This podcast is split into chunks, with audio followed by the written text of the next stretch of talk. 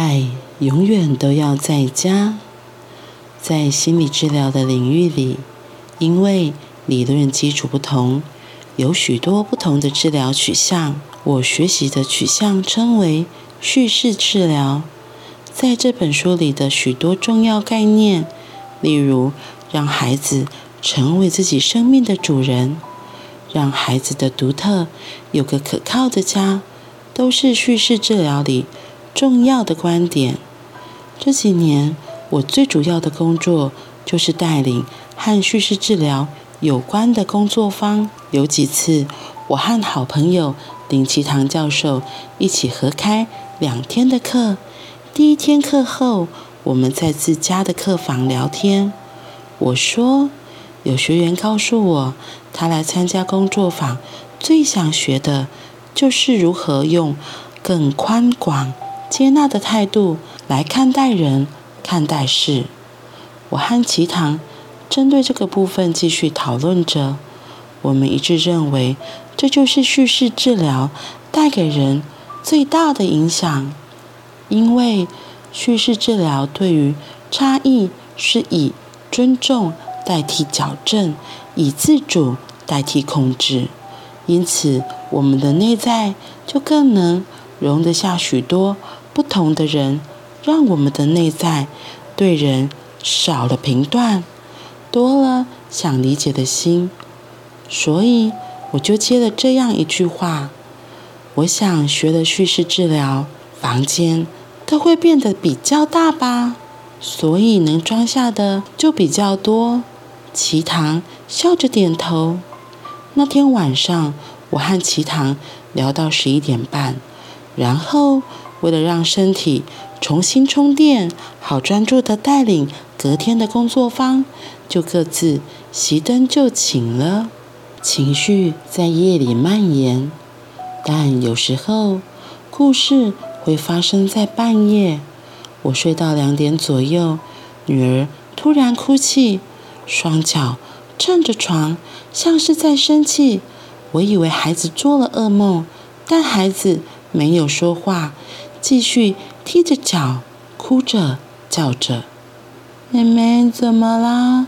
不哭不哭，怎么睡到一半会生气呢？”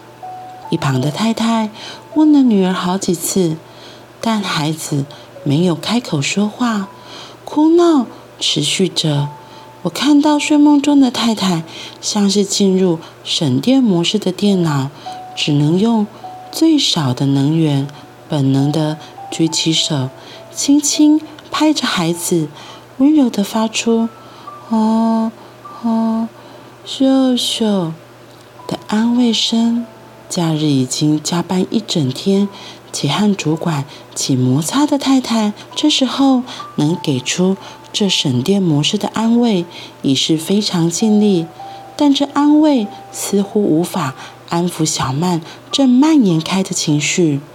他双脚持续踢着床，看起来越来越生气。本来也在省电模式的我，在旁犹豫了许久，心里一直挣扎：要起床吗？还是要再撑一下？或许孩子自己会好。或许，因为实在很累，而且隔天还要带一天工作坊，睡眠是我最需要的。但一想到太太，实在也没力气了。想到女儿这样下去，大家也都无法睡。我挣扎起身，走到女儿身边问：“怎么啦？做噩梦吗？”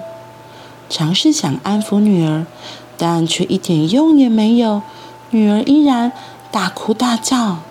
我说：“这里是睡觉的地方，你这样会吵到大家。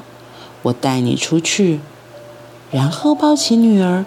一边安慰，一边走下楼，让女儿可以哭又不吵人。被扯出的成年情绪，我在一楼安慰了女儿十分钟左右，她仍自顾自地大哭，而且是那种口水、泪水、鼻水一起泛滥的狂哭。我怎么问，她就是不告诉我她发生了什么事。此时。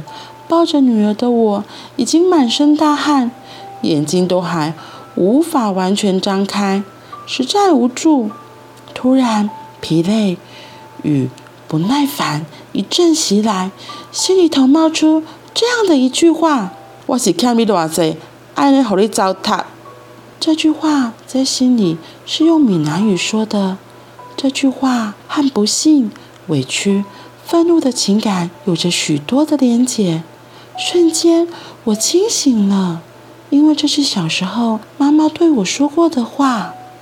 我停顿了一下，然后摇摇头，开始在心里说着：“对不起，请原谅我，谢谢你，我爱你。”我重复的说着，一次一次的在心里说着《灵吉谢》书里说的这四句话。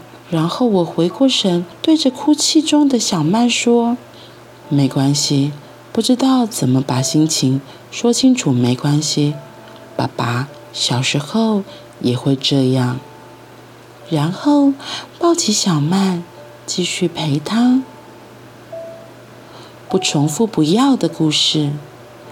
妈妈那句话，我猜和我有着很深的连结，才会在我身心最脆弱的时候，竟自动化的跑了上来，不用思索，直接连上心头。但我没有想要重复这样的故事到我女儿身上，这是再清晰不过的决定了。所以，睡眼惺忪的我，在心里随意抓取可以让我移动眼光的话剧。灵吉线的那四句话就这样跑出来了。事后我想，如果我说“我做波比”或是“上帝爱你”，应该也会有同样的效果。当灵吉线那四句话在心里头说着，我的眼光就开始移动了。眼光一移动，房间就变大了。于是，小曼的心情我就装得下了。这种移动是一种决定，没有半点委屈。但小曼仍然一直哭。在五月份的高雄，半夜的高温让我们两个身上大汗淋漓。我想，我心里移动了，再来移动环境和身体看看，就对着小曼说。小曼，我带你去二楼换衣服，帮你擦擦汗。不等女儿回答，我温柔地抱起女儿，走到二楼衣橱前，把孩子放下，把她的衣柜打开，说：“小曼，你挑一件衣服，我去拿毛巾。”当我把毛巾拿回来时，脸上一把鼻涕一把眼泪的女儿已经挑好衣服。小曼愿意挑衣服，我就知道小曼的内在也动了起来了。我帮孩子擦干身体，换好衣服，过程温柔而安静。接着我问说：“现在要上去睡觉了吗？”小曼点点头。我说：“上面是睡觉的地方哦，上去就不能哭喽。”小曼再次点点头，我抱起小曼，走上楼梯。小曼因为哭得太久了，声音虽然停了，但身体仍因一阵阵的哽咽而抽动着。我抱着孩子，拍着他的背说：“哭哭没关系，爸爸有陪你；难过没关系，爸爸有陪你。”我说了这句话，就湿了眼眶。我说了从没有人跟我说过的话。我用这句话改写了从妈妈那里来的故事。那天，我把小曼带回她的床上，要离开前，小曼伸出双手，深深的拥抱了我。那天。躺到床上，已经快凌晨三点了。那一晚，我们过得真不容易。但那一晚，我们父女都有很好的一晚。爱在家吗？自从这件事情后，我心里很清楚，往后在照顾孩子时，当我不知道怎么办的时候，只要找一个爱可以连上的空间，我就不怕了。我想，爱永远是最核心的力量。如果我们把爱当成一种方法，那其实我可以这样说：不论多大的困难，我们都不会没有方法的。